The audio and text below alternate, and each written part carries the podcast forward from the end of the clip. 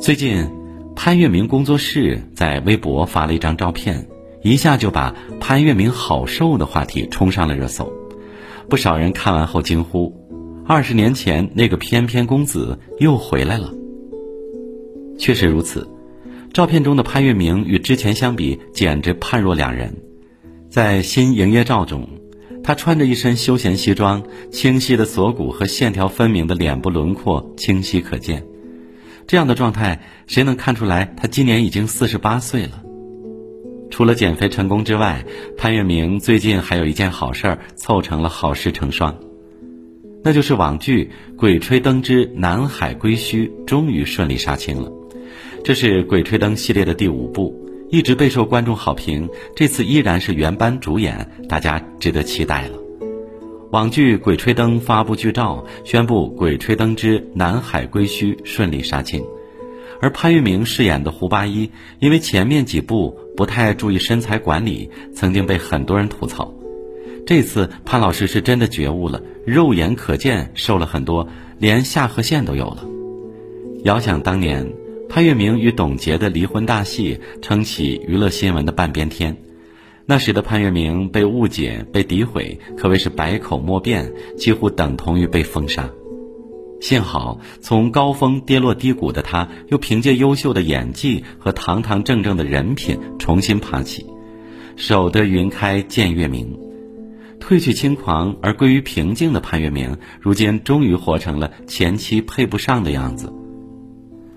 潘粤明的前半生可谓是顺风顺水、天之骄子。他出生在北京的一户书香门第，家人为他取名月明，寓意是希望他能光明磊落于世间。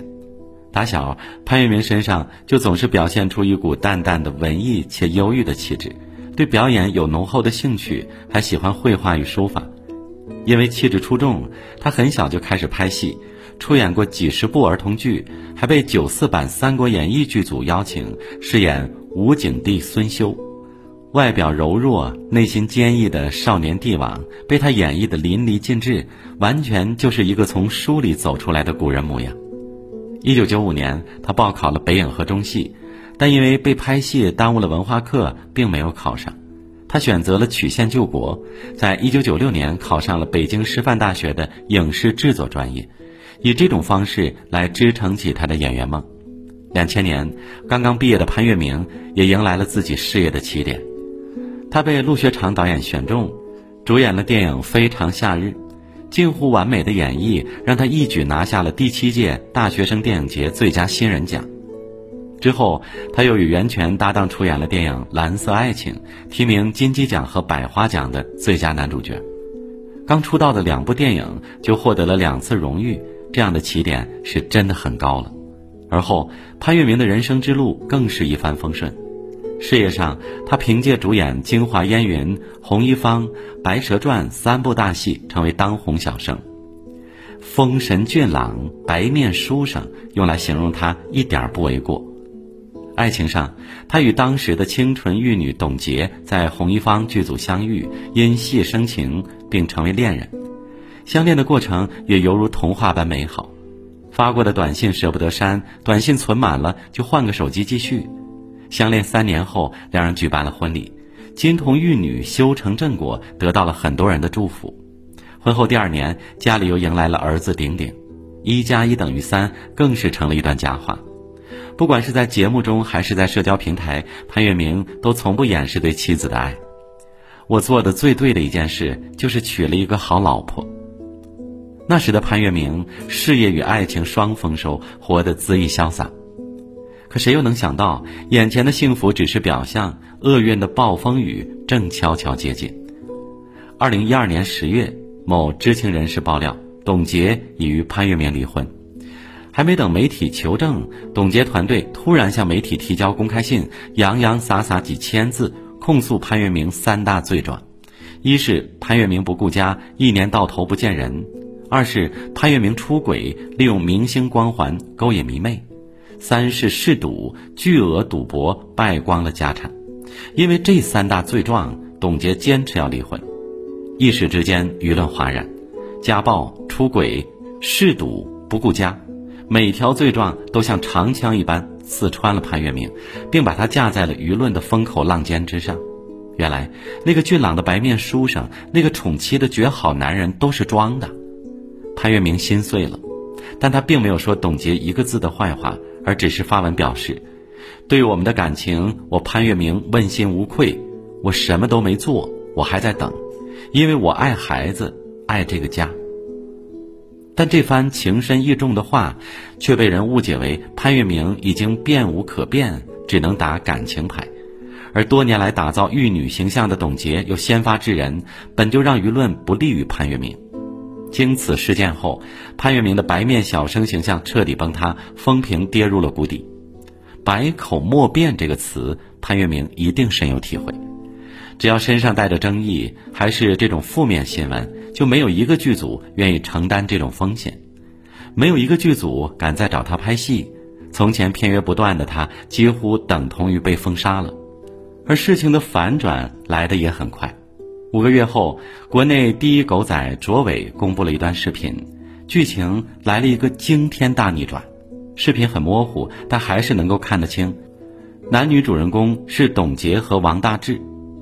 而后，潘粤明将董洁的经纪人告上了法庭，并赢下了官司。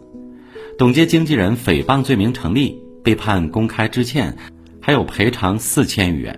看起来潘粤明似乎赢了，可在这场离婚纠纷里，他的家早已经散了，他的事业很难挽回了，而且他的儿子也判给了董洁。甚至在此后的九年里，董洁都拒绝潘粤明探望儿子。每年孩子生日，他只能在隔空祝福，寄托对儿子的思念。那段时间，潘粤明把自己关在屋子里，不见任何人。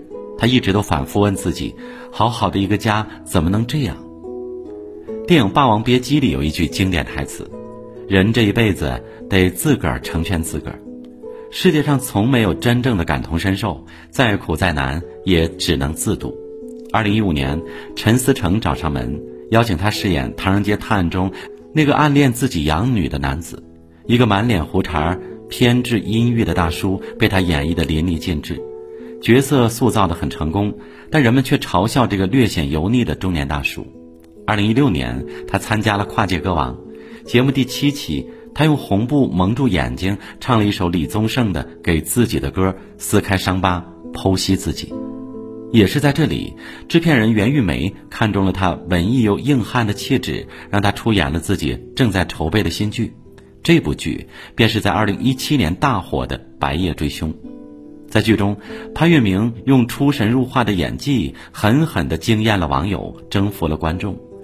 他一人分饰四角：哥哥、弟弟、哥哥假扮的弟弟、弟弟假扮的哥哥。四个不同形象，四种心理状态，上一秒还沉稳阴郁，下一秒便活泼邪气。潘粤明将其中的层次一一诠释了出来，细微到每个笑容、每个眼神的不断揣摩，亦正亦邪间自由切换，毫无违和感。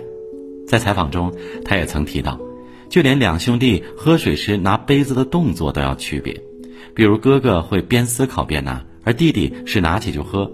哥哥以笃定的直视为主，而弟弟则经常眼球乱转。《白夜追凶》播出后，一下便引爆全网，豆瓣评分也高达九点零。直至今日，仍然有无数人期待续集上线。